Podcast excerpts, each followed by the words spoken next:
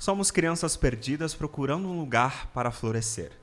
Entre cobras e espinhos, não temos medo de crescer. Hey, gente amada, eu sou Mark Ian e esse é o trecho da minha música Florescer. E é exatamente sobre isso que vamos conversar hoje nesse podcast. Para esse bate-papo ficar mais aconchegante, eu convidei dois amigos incríveis para a gente debater sobre resiliência, saúde mental, recomeço, jornada de vida, ansiedade e tentar trazer um pouco mais de positividade e esperança para o seu dia. Então se apresentem, meus amigos, para gente que está ouvindo em casa. Você, Vamos começar com o Gabriel? Comigo? Ai, gente. Então, eu sou o Gabriel Pazini. É, algumas pessoas me chamam de Gabi. Eu sou publicitário. Eu tenho um canal no YouTube chamado Canal do Gabi. Vai procurar. E aí. E eu já trabalho com o Mara há quase dois anos. A gente trabalha junto no trabalho que paga os boletos, como diria o próprio Marquian. E a gente também trabalha junto na parte artística do Marco, a parte de produção executiva, decisão das músicas, gravação dos clipes, etc, etc, etc, etc, etc. É muita coisa. Se a gente puder mudar cada coi... uma função para cada coisa, meu Deus. E agora conheçam, aqueles que ainda não conhecem, né? Quem? Quem? Quem? Quem? Quem? Quem? Quem? A amiga do Marco. Ué, amiga do Mark não tem nome, gente? Eu me chamo Lícia Pinheiro, sou amiga do Mark, sou fã, sou fã dessa música também. adoro, adoro. É, sou psicóloga, enfim, a gente tá aí nas quebradas da vida. Não, e ela foi, gente, que fofa. É, vamos lá, né? Você é psicóloga, coordenadora do curso de psicologia da Uniamérica, Centro Universitário de Foz do Iguaçu, que é uma das instituições mais inovadoras do Brasil, meu bem. É que mais? Você tem um currículo extenso. Você vem de Portugal, meu bem. Você tem um monte de coisa lá de Portugal. Sim, ela, ela é não sei Ai, o que de Portugal lá, que eu li no currículo dela, menino. Foi. Eu fui para Mares Portugueses, pá. Fui para lá para fazer meu mestrado em psicologia social e vim para cá. Cá estou agora. Entendi, amor. Querida, tem mestrado em Portugal. E ela é bem. Pouca coisa. Ah, eu sou né? só uma psicóloga. Ai, só uma psicóloga. Sou só uma camponesa. uma camponesa. Ai, vocês são terríveis. do campo. Então aqui nós vamos conversar de forma aberta, livre e compartilhando nossas experiências. Então, nada do que a gente falar aqui é verdade absoluta. São caminhos baseados nas nossas próprias experiências que talvez possam te ajudar, você aí que está escutando, a encontrar um norte. Ou te ajudar a dar o primeiro passo, que é sempre, sempre, sempre o mais importante.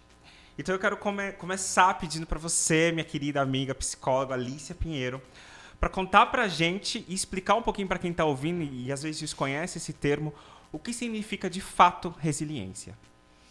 Pois é, né, Mark? É uma, é uma palavra que hoje ela está tão forte e necessária, né? Nesses momentos que a gente tem vivido aí, com esse contexto da pandemia.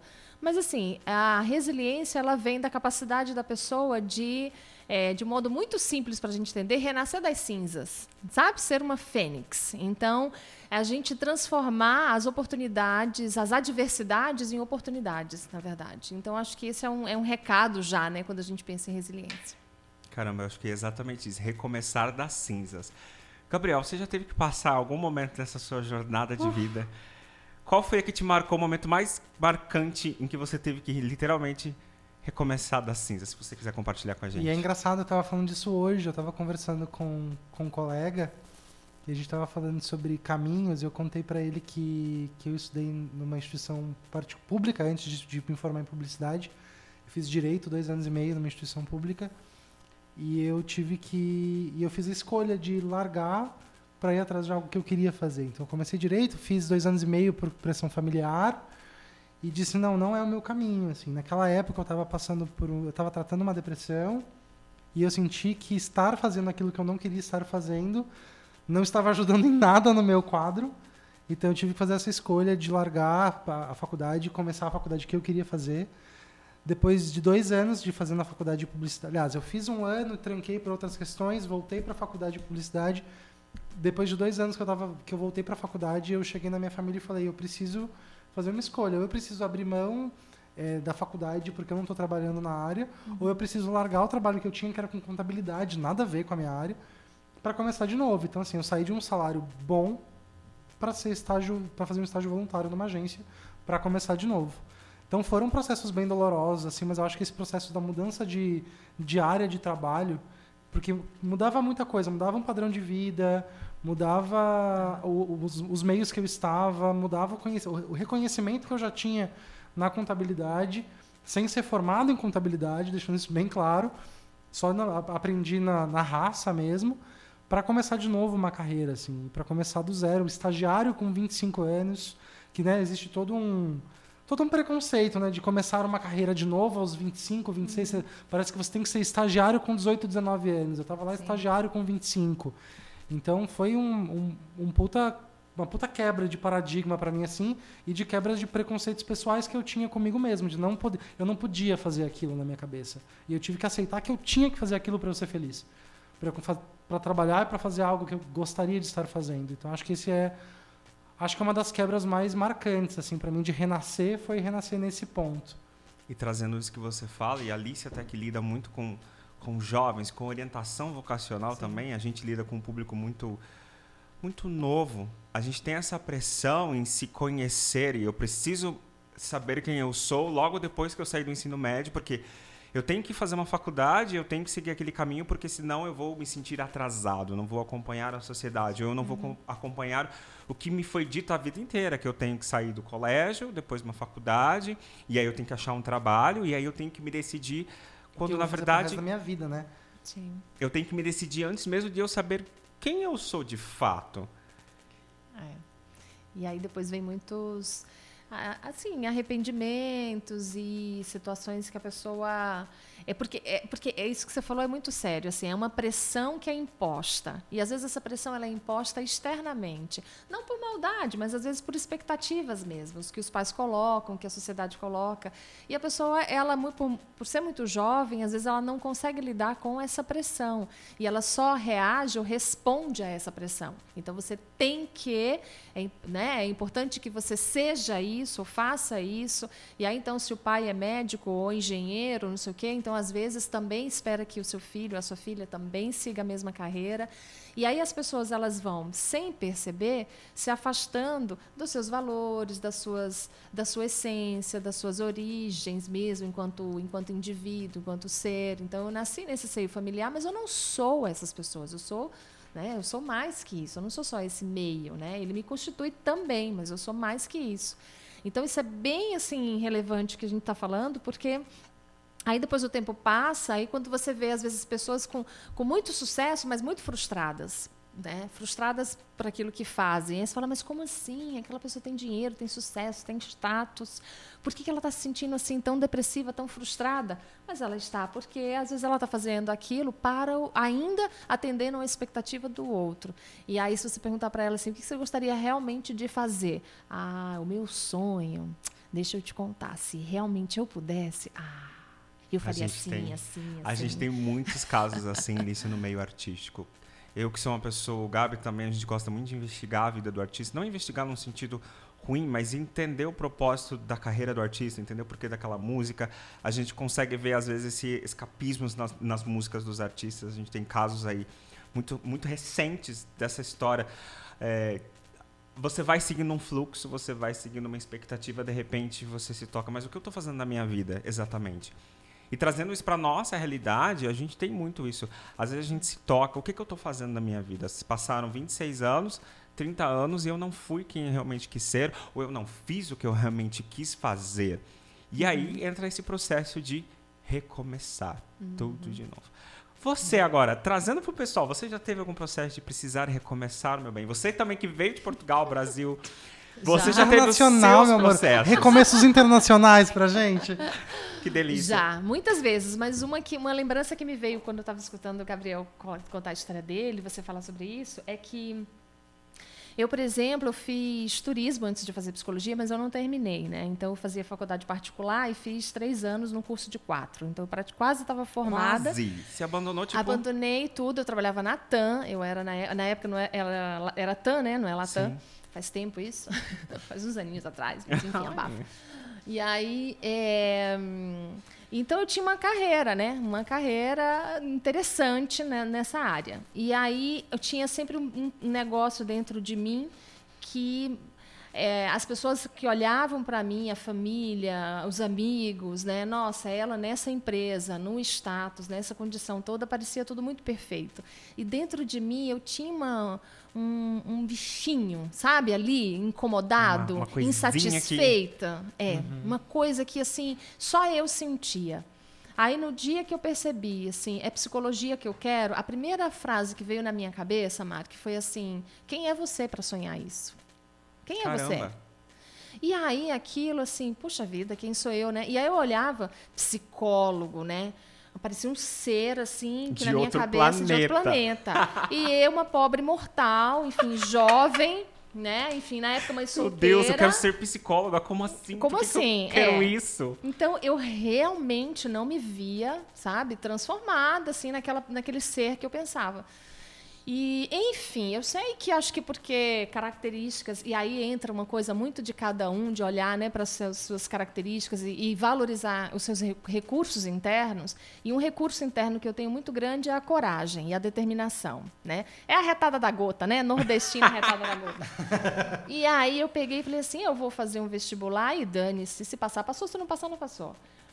Fiz o vestibular, passei, fui, fui para outra cidade. Aí a história é longa, mas resumindo, concluindo, assim, fiz, me achei hoje né, estou aí onde estou, fiz e, e aconteci e estou nessa caminhada. Mas é isso, assim, a, a gente precisa olhar para esse incômodo interno né, e acolher esse incômodo e escutá-lo.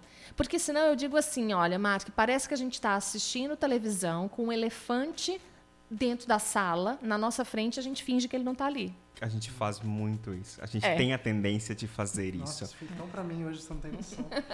Das coisas estão acontecendo, o elefante tá ali, mas a gente ignora. Só que uma hora ou outra, esse elefante vai pisar em cima da gente. Exatamente. Se a gente não controlá-lo, se a gente não tentar tirá-lo da sala, se a gente não buscar uma ajuda, porque ele vai continuar ali. Ele não vai para lugar nenhum. E isso é na vida. Isso é essa voz interior nossa, ela não vai para lugar nenhum, ela vai estar todo instante ali falando. E se a gente às vezes não escutar, e parece uma coisa muito clichê, escuta a sua- escute a sua voz interior, igual o termo bonitinho que você falou ali. Os recursos sobre internos. Os recursos internos. Olha que bonito, gente. recursos Mas internos. essa- é, eu chamo isso que a nossa maleta de ferramentas. Exato, e a gente, cada um tem isso muito personalizado dentro de si. E agora, tem dois assuntos que a Alicia falou que eu gostei muito, que é essa questão da pressão externa, quanto isso nos afeta também, além da pressão interna que a gente cria em nós mesmos. E a gente tem uma sociedade, Alicia, e o meu trabalho fala muito disso, o Gabriel me inspira muito nisso, ele sabe, essa pressão de a gente ser o que a gente o que a sociedade nos impõe para ser, porque pode parecer muito tranquilo para quem é, não é de alguma minoria ou alguém que vive uma vida tranquila, mas para algumas pessoas que não se encaixam nesse padrão midiático ou nesse padrão de sociedade que, que a sociedade nos pede para seguir, é uma pressão muito grande todos os dias acordar e falar não. Eu vou ser quem eu quero ser, eu vou ouvir a minha voz, porque às vezes a minha voz pode me levar para vários caminhos. Então, lidar com essa pressão é entender, igual uma coisa que eu ouvi hoje, entender que, lidando com essas pressões, tendo as suas ferramentas internas, tem dias que, mesmo assim, você tendo todo esse arsenal, essa bagagem boa, tem dias que você não vai estar bem. Sim. E, e, e, tal, e é ok, como diz um monte de música por aí, tá ok você não se sentir bem. Então, aproveitando essa questão de não se sentir bem, eu queria muito que o Gabriel compartilhasse, e, e essa questão sua também de que psicólogo é um ser de outro mundo, a gente virar uma pagininha agora e falar como que você procurou ajuda para esse ser de outro mundo. Como foi para você procurar ajuda especializada? E quando você sentiu que era a hora de não, agora, e beleza, eu tenho o meu arsenal, eu tenho a minha bagagem, mas agora eu preciso de um atendimento espe- especializado, eu preciso de ajuda. Como que foi para você? eu assim, eu tenho fascinação por psicologia. Fascinação, assim. Eu já li muita coisa por conta de curioso, assim. Calha de eu ter vários amigos psicólogos, vários mesmo. Sou muito amigo, inclusive, de uma ex-aluna da Alicia, da Isabela Girardi. Uhum. Ela é uma das minhas melhores amigas. Então eu calho de ter muitos amigos psicólogos, por, por acaso ou não, né? por gostar muito do tema. É, eu tive três processos assim de, de terapia bem, bem demarcados, que eu acho que eu posso contar um pouco dos meus momentos falando desses três, dessas três etapas. Meu, meu primeiro momento com terapia foi aos 15 anos, bem novinho de tudo. Eu era um, por mais que hoje em dia eu seja muito extrovertido e tal, eu era um adolescente, uma criança muito tímida. Tímida assim de tudo, eu não falava com as pessoas, eu chegava nos lugares eu não falava. É, e aí chegou num, num momento um pouco de uma depressão hormonal, um pouco de alguns traumas de infância, que eu me que eu tive uma crise muito feia é, de catatonia, assim, de ficar literalmente congelado e não me movimentar, de ter que ir para o hospital e tudo mais. Então, a partir disso, eu fiz uma, um processo de terapia, eu fiz um processo de terapia cognitivo-comportamental. Foram 12 sessões. É, e foi uma experiência muito legal, assim. Eu consegui me soltar. Foi por causa dessa terapia que eu consegui me soltar, que eu consegui começar a socializar mais com as pessoas, que eu consegui me assumir para minha tia, que eu consegui assumir minha sexualidade para minha tia aos 17, é, que eu conseguia que eu consegui desenvolver a minha autonomia. Uhum. E eu fiquei bem. Vários outros processos que eu precisei resolver mais para frente, né? Mas eu fiquei naquela questão da reclusão, de não conseguir me expressar e de engolir muito sapo. Eu lembro claramente, assim, a minha, a minha psicóloga tinha uns bonequinhos e aí tinha um bonequinho que era um bonequinho com a boca bem grande com um sapo dentro, assim. Que era ele engolindo o sapo. E ela falou assim, ela mostrou vários bonequinhos e eu tinha que escolher alguns.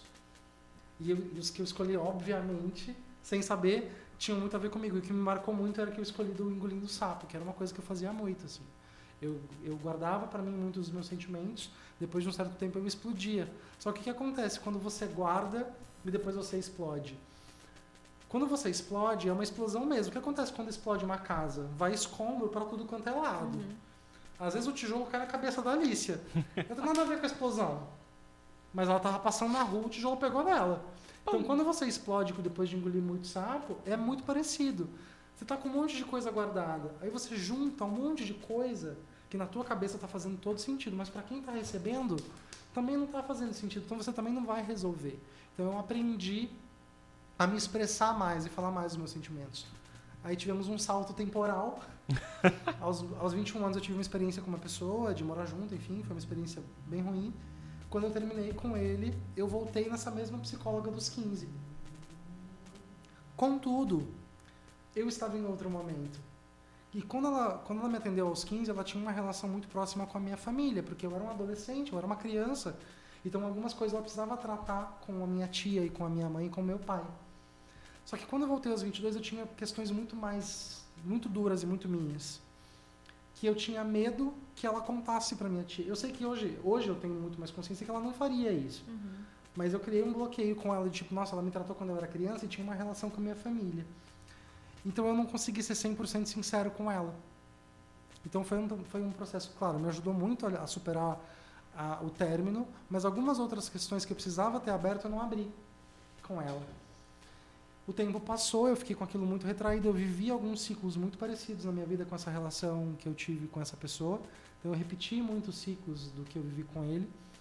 E aí em 2007 eu procurei análise, aí eu procurei psicanálise. Eu, eu consulto com uma com uma analista que segue uma linha mais para para Melanie Klein, assim. Uhum.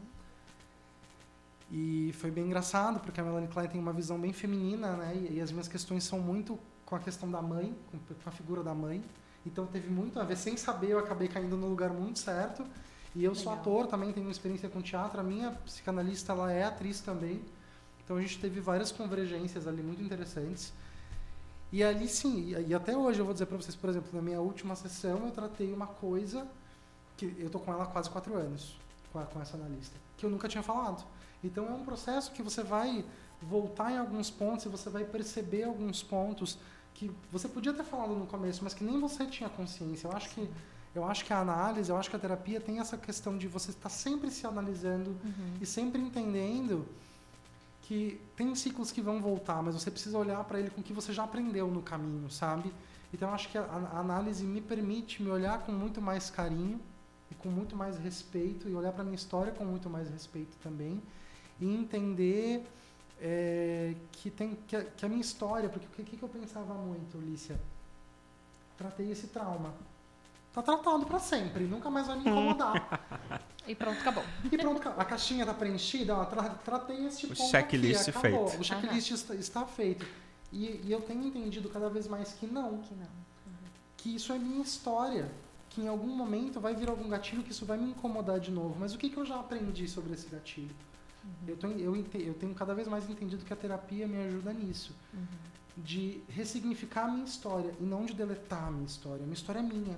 Ela vai estar comigo para sempre. E demais ninguém. Algumas coisas vão doer para sempre. E tá tudo bem elas doerem para sempre. Uhum. Só que elas vão doer diferente e vão doer menos a partir de um certo tempo. É. E, e vindo disso, e é uma coisa, um processo que eu também tenho feito muito, em conversas contigo também, e todo esse ciclo, você falou muito de ciclo. A vida é feita de ciclos. E, e não significa que você passar de um ciclo para o outro, que as coisas realmente está tudo ok, está tudo lindo, eu não vou mais viver isso. Não, às vezes a gente vai viver de novo e vai aprender coisas novas. E uma coisa que me tocou muito que você falou agora, eu até anotei aqui, que é respeitar essa jornada. Respeitar a sua história, respeitar as suas cicatrizes, porque elas fazem você diferente, diferente de todo mundo. E beleza, as pessoas falam é lindo ser diferente, tem toda uma bagagem muito complicada em ser diferente, mas significa também que você é único. Significa que cada vivência sua representa uma parte do seu universo e o seu universo é importante para as pessoas que estão em volta, é importante para o nosso ecossistema, sim. E, e essa análise, principalmente essa análise de, não, isso aqui eu já superei, isso aqui não, isso aqui eu preciso melhorar, vai mudar muito. É muito variável. Porque é tudo um processo. As pessoas aí acabam entendendo, não, eu vou curar isso aqui, eu vou lá na psicóloga para curar isso aqui. E Eu garanto que você deve escutar muito isso. Eu vim aqui porque eu preciso curar tal coisa. E as pessoas esquecem e precisam entender que é um processo, e é um processo contínuo. A gente vive se machucando e se curando, e se Sim. machucando e se curando, e a vida é assim. Ou seja, É. respeitar essas cicatrizes que vão ficando. Sim. São camadas de cebola, né? No fundo. A gente vai, né? Olhando assim, então. é, a gente vai aprofundando. Então, a, vida, ela é sempre um aprendizado. Então, assim, eu vou amadurecendo, eu vou crescendo, e aí novas experiências vão surgindo, e aí eu vou aprendendo a lidar de maneira diferente, mas vão vindo coisas também diferentes que eu não vivenciei antes, eu vou precisar. E, essa, e é o que eu estava falando da caixa de ferramenta, ela é verdade, assim, eu vou ampliando essa caixa de ferramenta, mas ela nunca está pronta. Nunca. Porque sempre tão, tem desafios diferentes. Agora, com o, o trauma, né, assim, de- trauma é uma coisa muito vasta e em vários níveis para a gente poder aprofundar. Mas eu gosto muito, assim, Mark, né, Gabriel, de quando falar de, de trauma, não dá para ver, mas dá para escutar o barulho, vocês vão ver. Eu pego uma folha, geralmente, né, uma folha lisinha, bonitinha, folha 4, né? Você olha para ela, tá bonitinha, lisinha e tudo mais. Somos nós, vamos dizer assim. E aí acontece uma experiência na vida, tá? Então eu amassei a folha, né? Toda amassadinha. Tá quase parecendo um, A- um ASMR. É, feinha, né? Tadinha da folha, toda amassada. Deixa eu desamassar ela aqui. Eu desamasso, ela tá. Alguns vão olhar e vão achar ela muito feinha, né? Tadinha da folha. Não é mais a mesma, né? Realmente, ela não vai ser nunca mais a mesma folha. Nunca mais. Você pode passar o ferro quantas vezes quiser. Vai ficar as fissurazinhas, né? As marcas. As marcas estão aqui. Mas a função da folha não, não, não, perdeu. Você pode ainda pegar uma caneta e escrever nela. Tá aqui. E as pessoas ainda podem continuar entendendo o que está escrito nela. Pode. Ela só não tá mais, né? Perfeita daquele jeito lá, original. Mas há quem olhe e ache melhor ela assim do que o original. Então, veja, depois das experiências amargas, a gente pode ficar muito melhor. A gente pode o original. Pode florescer. E é um caminho. É um caminho. Eu ainda, por exemplo, eu fiz um álbum que fala sobre esses proce- esse processo de, de encontrar um caminho sem lágrimas, que na verdade significa aprender com isso, aprender a ressignificar isso, mas às vezes eu me volto em, em questões que eu falo, caramba, eu já passei por isso, por que, que eu tô nisso de novo? E o Gabriel sabe que eu passo muito por isso. Mas está tudo bem, eu estou entendendo que está tudo bem, que esses ciclos, alguma coisa precisava ser ajeitado nisso. E às vezes, dando um exemplo, ah, por que que- eu já passei por esse tipo de pessoa na minha vida em relacionamento, por que, que eu vou passar, passei de novo? Porque eu precisava aprender alguma coisa, mas isso não, não desvaloriza a minha bagagem, não desvaloriza a minha história, história. E às vezes a vida vai pegar, e a vida já me fez isso em 2018, vai pegar a minha caixinha de tudo que eu achava que eu sabia, ou de todas as ferramentas que eu tinha, vai jogar fora e vai falar, agora constrói uma nova. E aí, que é o momento da resiliência. Eu vou falar pra você, até acho que 2018, 2019, eu não sabia que negócio que era esse. Esse negócio de resiliência. Que, que diabo era isso? Aí eu tive que aprender na marra para sobreviver, no sentido de ou eu aprendi a ou aprendi a enfrentar os meus demônios, enfrentar as coisas que eu precisava enfrentar para chegar onde eu queria chegar, porque por, por exemplo, eu não falo mais tento evitar o sonho, ai, alcançar o sonho. Não, é alcançar um objetivo. O objetivo precisa de metas. Então, às vezes, a vida vai pegar essas suas ferramentas, vai jogar todas elas fora para uhum. você criar novas para você chegar nesses seus objetivos. E aproveitando agora, voltando até um pouquinho, eu queria que você argumentasse para a gente um pouquinho, falasse para a gente um pouquinho, você como psicólogo, você estando nesse meio, por que saúde mental ainda é um tabu tão grande? As pessoas têm medo de procurar a ajuda de um psicólogo, porque, como você disse lá no início, parece aquele bicho, parece aquela coisa diferente de outro mundo.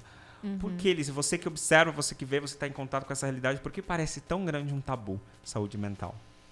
Porque de certa forma é, as pessoas elas existe uma, um preconceito, né? Enfim, você estigmatiza, né? Então, assim, você olha a pessoa que está tá indo para um psicólogo, ela é como se fosse menos, como se fosse uma doente, né? É uma doença quase que contagiosa. Meu Deus. então, assim, fica. Tem gente que não quer que saiba que, que, que, né, que frequenta um psicólogo. O que eu vejo, assim, tem mudado? Acho que tem mudado, né? Não, vamos, justiça seja feita, eu acho que as coisas têm, têm mudado. Mas gerações, enfim, para trás, isso era muito pior, né? Assim, a coisa do psicólogo, do psiquiatra, de tomar medicação, e, né? Que ainda é pior. Ainda hoje em dia, assim, tomar medicação é ah, um caos, porque eu vou ficar viciado no remédio e tudo isso. Então a gente precisa olhar assim é, e, e, desdramatizar e desmistificar. Acho que são duas palavras importantes, né? Uhum. Então não tem drama nenhum. Você vai no nutricionista, você vai no, no, no dermatologista, você então, vai, caramba, vai no psicólogo. num gastro, você vai no psicólogo, né? Assim, a higiene mental, a saúde mental. Uma coisa, sabe, que eu vejo é que a nossa sociedade, de maneira geral, ela é uma sociedade que ela promove a saúde mental, mas ela não faz a prevenção na saúde mental. Aliás, na saúde de maneira geral. Né? Ela promove, mas não, não previne. Então, por exemplo, você vai num psicólogo quando você está mal, mas você não vai no psicólogo quando você está bem para melhorar. Aproveitando, eu tenho uma pergunta nesse seu gancho. Então, quando você acha que é a hora, quando você acha, não que eu não gosto de achar, de achar nada, não estou achando nada, não estou procurando tesouro, caramba.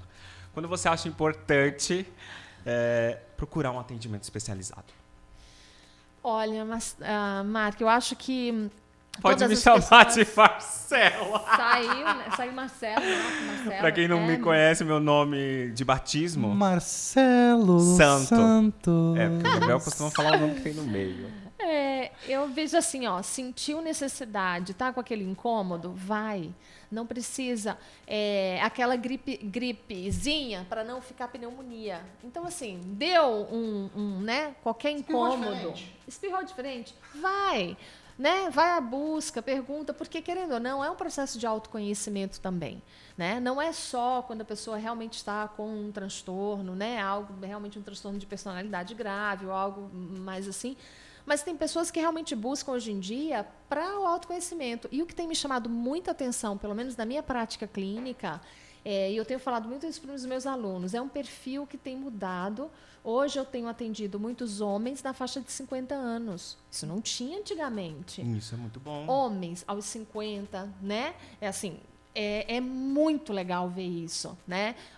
que esteja passando por um processo de, de divórcio ou não, ou que esteja querendo melhorar seu casamento, é, ou que justamente está naquela fase onde os filhos estão para sair de casa, estão na faculdade, são diversas as situações mas que estão buscando, e eles falam isso, eu preciso me, me autoconhecer, Lice, até porque a nossa sociedade ela é calcada de um tratamento diferenciado para este homem, né? Este ser que não se emociona, que tem um lugar de, de provedor e que, enfim, parece que é, é, foi criado como um robô.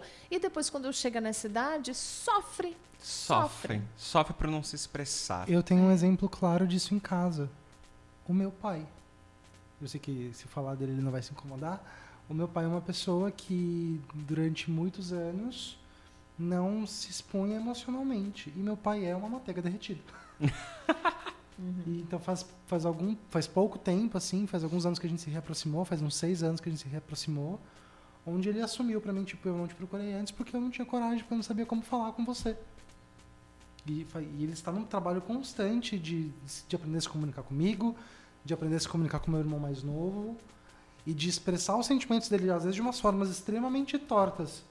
E eu, antes da terapia, jamais entenderia. Hoje eu sou muito solidário e receptivo a essa forma dele de demonstrar. Porque ele é uma pessoa que não podia demonstrar sentimento. Né? Meu pai ele, ele é de uma cidade interior, trabalha é, só com pessoas é, também nesse perfil assim mais mais brutões, mais essa masculinidade tóxica que a gente chama. Uhum. E ele tam, tam, dele procurou esse caminho por ele, assim, de como que eu posso lidar com esses dois meninos que eu tenho em casa, comigo e com meu irmão, assim. É. Então ele tem aprendido muito, mas ele vem desse perfil de uma pessoa que não podia se expressar, que não podia expressar sentimentos. E a gente caiu agora dentro de uma questão que também é muito atual, mas que está aí há muito tempo, que é essa masculinidade tóxica. As pessoas, o homem, essa figura masculinizada, não pode não pode se expressar, não pode chorar porque também é gay ou porque é feminino. E aí você cai também no princípio de que o feminino é mais frágil, o feminino é, é inferior. É. São muitas questões que estão enraizadas Sim. e que aos poucos esses paradigmas estão quebrando. Eu acho que a gente está aqui hoje podendo falar disso significa um avanço. Uhum. A gente poder ter um podcast onde a gente fala das nossas experimentações é um avanço, mas existe Existe. Eu convivi com uma pessoa recentemente dessa masculinidade tóxica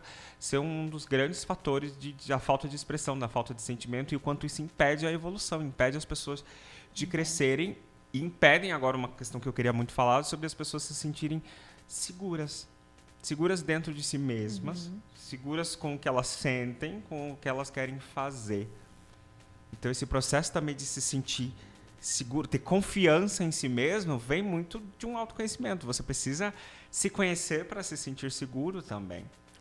É, tem uma pesquisadora que se chama Brené Brown e ela é uma estudiosa sobre a vergonha. E ela fala sobre vulnerabilidade e traz o tripé da vulnerabilidade, que é medo, insegurança e vergonha. E que para a gente lidar com esses temas que você está né, tá trazendo aqui, a gente precisa entrar em contato com essa vulnerabilidade né? que é o medo, insegurança e vergonha. E quanto mais eu, eu é, tudo aquilo que é, resiste persiste, né? Então quanto mais eu resisto a entrar em contato com essas questões, mais elas mais persistem, elas mais elas perseguem, mais elas aparecem, mais elas estão presentes. É o elefante branco no meio da sala que eu estou fingindo não ver. E aí depois tem um outro, né? Que, que eu lembrei agora também, o Adalberto Barreto, um cearense arretado da gota, psiquiatra. E ele fala assim: quando a boca fala, os órgãos calam quando a boca cala, os órgãos falam. E aí a gente está falando disso, quando a gente, quando a boca cala, a gente adoece, os órgãos falam. Então, é, precisa falar, Nossa, precisa se expressar. Eu demais. Eu somatizo pra caramba. Eu somatizar, né, para explicar, a Alicia pode explicar também aqui, é quando a gente cala e a gente tem esses reflexos físicos, assim. Eu somatizo Isso. muito, Alicia, muito. Se eu tô ansioso, o Mar sabe, assim, às vezes eu, eu, eu me ataca a gastrite, por exemplo, me dá um baita refluxo. E eu sei, hoje em dia eu sei. Eu falo, gente, isso aqui é porque eu tô ansioso com X, Y, Z coisas e eu sei que, que eu tô assim. E hoje, a gente, e hoje tudo nos gera ansiedade, porque a gente tem ansiedade de, voltando lá atrás, ah, eu preciso encontrar a melhor faculdade. Ah, eu preciso. Tá todo mundo aqui falando sobre ser quem você quiser ser, mas eu não consigo ser quem eu quiser ser. Isso gera uma ansiedade. Eu preciso ir para psicólogo porque eu preciso me entender. Tudo gera ansiedade porque tudo parece que é para hoje e tudo parece que vai me dar uma resposta. E na verdade, essa sua busca por resposta vai continuar te dando ansiedade porque você vai aprender uma, uma resposta hoje, mas ela vai mudar amanhã. E você vai continuar tendo perguntas e você vai continuar encontrando respostas que vão te levar a mais questionamentos. E parece um ciclo que não termina porque é um processo. Tudo isso que a gente falou no fim, saúde mental, é um processo constante de autoconhecimento, de se cuidar, de respeitar a sua jornada. E aí eu queria te perguntar, Gabi, trazendo dessa questão de, de experiência, e você falou sobre esses teus três momentos que você procurou ajuda e que você continua. Depois desses vários depois desses vários processos de análise e desenvolvimento, como que você avalia essa sua jornada hoje? Daquele Gabriel de 15 anos para esse Gabriel agora. É engraçado, você estava falando de segurança e eu estava aqui pensando, né? O quanto às vezes a gente procura uma segurança, uma autossegurança, um, um, para tentar encontrar uma estabilidade, né? É, eu lembro que eu tive um, nossa, eu tive um puta insight assim uma vez em terapia, a gente falou disso hoje um pouco também, de que eu me incomodava porque eu não era feliz. Olha que loucura. Uhum. eu me incomodava muito porque eu não era feliz, Lícia. Eu não era feliz, eu não me sentia feliz. Mas qual que era a minha expectativa da felicidade? De que eu ia chegar lá no topo do Everest. E eu ia morar lá para sempre. Uhul! The beach. que eu ia morar lá na felicidade, que eu tinha encontrado o potinho de ouro no final do arco-íris e que ele era eterno. Aquele, aquele, aquele potinho eu ia comer, eu ia consumir e ele ia encher de novo no dia seguinte, como se por milagre. Então eu tive um puta insight, assim, que hoje eu falo, nossa, que, que louco, né? A gente... E eu sei que muita gente procura essa felicidade eterna, né?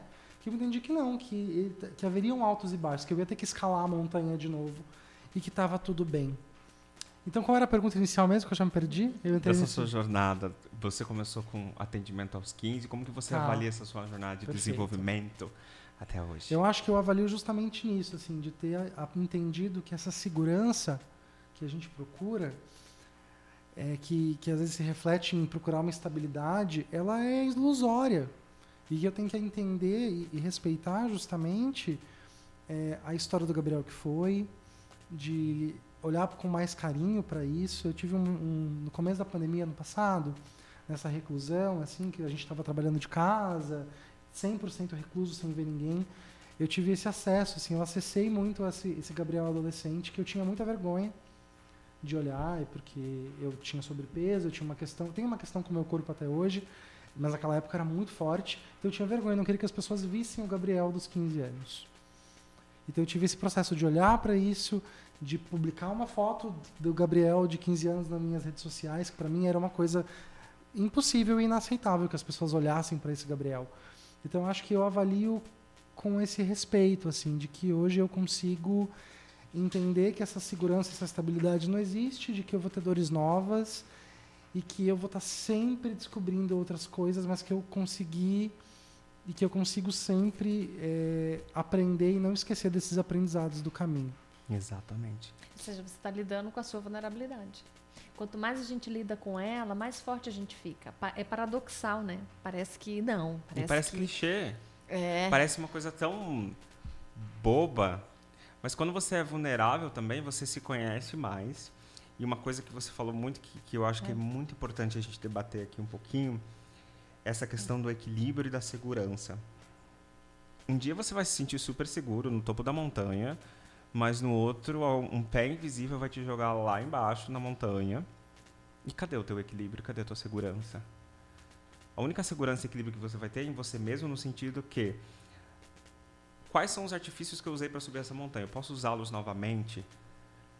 Qual é o meu arsenal, a minha caixinha de ferramentas para quando tudo se explode, por exemplo, na pandemia, que tudo mudou, literalmente, parece muito besta falar isso, mas realmente o mundo mudou e a gente se viu muito sozinho. E aí, por exemplo, o Gabriel teve esse processo de ressignificação da, da infância, esses momentos. E quando a gente está sozinho, a gente também está equilibrado? Você também consegue encontrar um equilíbrio? É. Consegue encontrar segurança quando é só você e o seu quarto, sozinho? Sabe? É um processo muito longo. Eu falo sempre que todos os dias eu preciso acordar e lembrar todas essas coisinhas para eu me manter no meu eixo. É. Isso me faz lembrar, né, que uma, uma vez, logo quando eu voltei de Portugal para aqui para o Brasil, né, para Foz, eu não queria ter voltado, né, não queria ter voltado, foi muito difícil esse meu retorno, enfim. E, e, e aí, por conta desse, desse processo, quando eu ia da minha casa para a faculdade, né, para o meu trabalho, eu sempre passava na mesma, passo né, ainda hoje, mas na mesma avenida, né, na mesma avenida todo dia que a Felipe Vancha. Tá. E aquilo estava me causando uma, sabe, uns sintomas de depressão mesmo. Eu olhava para aquilo e falava, não aguento mais o mesmo do mesmo, não aguento mais esse mesmo do mesmo. Eu não estava feliz, né? E teve um belo dia, assim, que no semáforo, eu parada, eu já não aguentava mais aquele semáforo, já não aguentava mais aquela avenida. A mesma né? coisa todo dia? Todo dia. E aí, de repente, veio assim na minha cabeça, como é que você pode, Lícia, transformar o mesmo né, do, de todo dia em uma coisa nova. Parece clichê isso, mas veio, né? Veio de verdade assim. Eu estava profundamente arrasada porque é, realmente tinha sido uma grande decepção para mim ter voltado, por várias razões, até por investimento mesmo e tudo.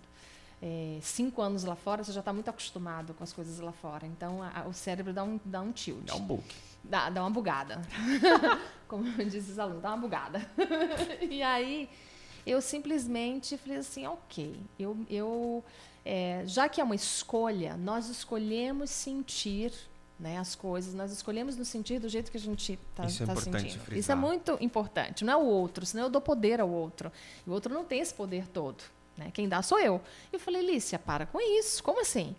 Daí eu comecei a todos os dias olhar os buracos da avenida que estavam diferentes os que tinham crescido, os que estavam, né, os buracos da avenida, né? Assim, alô prefeitura, A né? doida. Assim. Oi, prefeitura, então eu fiz uma Assim, análise aqui, eu vou mandar um PDF para vocês, tem Exatamente. 15 páginas. Comecei a analisar os buracos, depois eu comecei a analisar os outdoors, comecei a. E aí eu comecei a ver, assim, Marco, todas as, as árvores, eu comecei a ver as mudanças daquele mesmo. Dentro do mesmo, o que estava tendo de novo. E tinha dias que eu caía na risada, porque eu falava assim: aquele buraco ali não estava, aquela, aquela coisa não estava ali naquele buraco. Eu acho que a chuva aumentou aquele buraco. Buraco. Né? O negócio do buraco. Depois o, o outdoor e tudo mais. Eu sei Olha, que- mudaram o outdoor. Mudaram o outdoor. E eu sei que nessa brincadeira lúdica que eu acabei fazendo comigo mesma, foi uma brincadeira terapêutica mesmo que eu, que eu inventei, o- eu comecei a levar isso para outras esferas da minha vida. E aí eu tinha, então, como escolha pessoal, é como é que eu vou transformar esse, essa rotina, esse mesmo do mesmo, em algo que realmente me satisfaça. Né? Que, que, que traga um sentido, era um sentido, um propósito, algo maior, né? não era simplesmente uma robotização de rotina. E aí, assim, é, é, foi a partir desse olhar que aí um monte de coisa começou a acontecer, sabe? É, as pessoas começaram a olhar assim, nossa, mas por que, que você vive rindo? Você vive feliz? Parece que a sua vida, né, é perfeita? É verdade Porcaria isso. nenhuma, né? Perfeita de nada. Nenhuma vida perfeita, gente. Isso não Mas existe. a energia muda. A gente muda porque, porque o nosso olhar está diferente. Exatamente. né? É o olhar, sabe do quê? Que eu fico pensando? É o olhar da criança. Quando ela não precisa de um brinquedo caro, mas se você der um pedaço de papel, ela vai transformar aquele papel no brinquedo mais caro da face da Terra. Ou uma caneta, porque ela fica louca pela caneta, o bebezinho. Então, esse olhar curioso, saudável do bebê, a gente, às vezes, quanto adulto, perde. E talvez a gente precisasse resgatar de novo. Pra gente se sentir como crianças perdidas procurando um lugar para florescer. Eu acho que você trouxe, Exatamente. por exemplo, agora você me trouxe um total novo sentido para essa frase. Que eu criei lá em 2019, quando eu precisei. Por exemplo, para mim, o processo de criar músicas é um processo terapêutico. De eu ressignificar alguma coisa que está latente na minha cabeça ou no meu coração, que eu preciso tirar de mim de alguma forma. E nesse caso, eu escrevi Florescer no momento que eu pensei, ou recomeço, e eu fiz essa escolha, porque exatamente como você disse, as pessoas esquecem que tudo é uma escolha. Tudo é uma escolha. E às vezes eu escolho chorar e dar louca e explodir. Mas às vezes eu também escolho não fazer isso, como você disse, olhar para outro caminho. Naquela vez eu escolhi, ou eu acabo com a minha carreira aqui, ou recomeço tudo de novo. Porque a vida pegou minha caixinha de ferramentas, jogou no lixo, e eu tive que olhar tá, o, que, o que tem aqui dentro, o que é meu, o que realmente é meu para eu poder recomeçar. E, e agora, indo para o encerramento, porque a gente já tagarelou bastante, Passou rápido, né? Nossa, quando gente- mas quando que a gente não gosta de falar, É. Alicia Pinheiro? Conta pra de uma mim. prosa, gente? Não é? É verdade. Eu espero que, que as pessoas de casa possam, possam, de casa, ou seja lá onde você estiver escutando isso, em qualquer lugar desse mundo, desse planeta, desse cosmos, como diria minha colega Isabela Colares, que não sei nem se vai ouvir isso, mas ok, estou falando de você, ou energizada. Eu espero que qualquer pessoa aí tenha se sentido acolhido pelas nossas histórias, saiba que são três pessoas que já tiveram seus processos de resiliência e de saúde mental de recomeço várias vezes, de quedas, mas a gente está numa posição onde a gente entendeu algumas questões, mas ainda tem muita coisa para aprender. Que as nossas experiências possam te inspirar de alguma forma, possam te guiar de alguma forma, ou que você comece a examinar o que eu preciso transformar na minha vida ou o que eu preciso respeitar da minha própria história. E, Gabriel, alguma contribuição a mais, gatinho?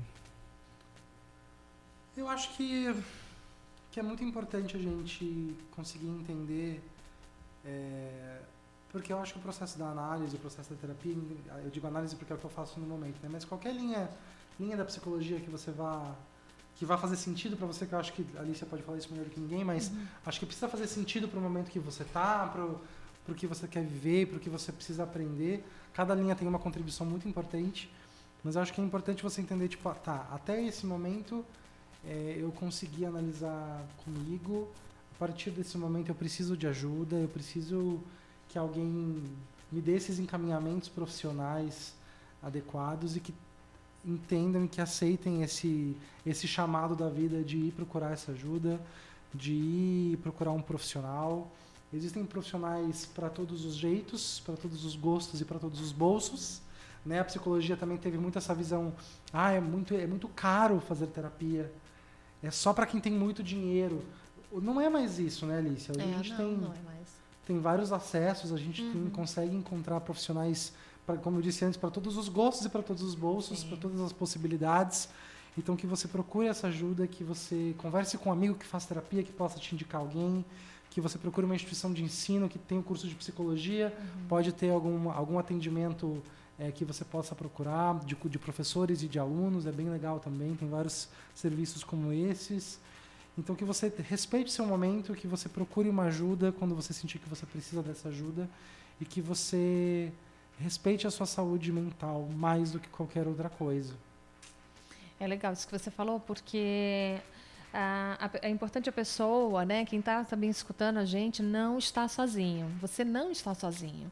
Então, vai ter sim pessoas que podem ajudar, vai ter pessoas que podem acolher essa, né, essa história, essa necessidade e que às vezes a gente, quando está passando por um problema, acha que só a gente está passando por aquilo, né? A mosca branca. E não é, né? Assim, o mundo é muito grande, né? mosca branca é maravilhoso. É. Então, assim, o teu problema, ele é, às vezes, o problema de muita gente. Então, realmente, quando a gente fala você não está sozinho, não está. E eu acho que a gente precisa aprender a regar, né? As coisas boas da vida. Às vezes a gente fica regando as coisas negativas. Então, assim, Vamos regar as coisas positivas, vamos olhar a, a garrafa de água meio cheia, né? A gente às vezes foca muito no que está meio vazia, né? E então, às vezes só essa atitude, que é uma postura íntima, uma atitude é uma escolha antes de tudo, né? É, isso já transforma. Então, é isso. O que, que você quer? Você tem a capacidade e o poder né, de escolha, está na sua mão. Então, é isso. E é por isso que tudo isso, resiliência, saúde mental, são processos contínuos que, que nunca acabam, né? Cuidar da gente é lembrar que cuidar da gente é o melhor caminho e a melhor escolha que eu posso fazer por mim, né? Que tudo isso nos faz mais, entre aspas, seguros no trabalho, no que eu quero no meu trabalho, no que eu quero no meu amor, nas minhas escolhas de amores maduros, nas minhas amizades, nos meus gostos, que esse processo de, de se descobrir e entender essas minhas nuances, que você vai conseguir entender também o que não te pertence, o que, o que não é seu, o que está aí dentro que não é seu, o que veio do mundo, o que veio de outras pessoas que colocaram aí, você foi aceitando e foi seguindo nessa jornada e de repente com 50 anos, você vai falar: "Não, pera. Eu quero tirar isso de mim, eu preciso de ajuda para fazer isso". E assim a gente vai se descobrindo e montando o nosso quebra-cabeça todos os dias, um passo de cada vez. Então, aproveitando isso, quero agradecer você, Lícia, por ter passado esse tempo com a gente, com os nossos ouvintes aqui, seja lá quem estiver escutando. Lembrar também, de novo, que na pessoa ninguém está sozinho, nós não estamos sozinhos. Obrigado, Gabi.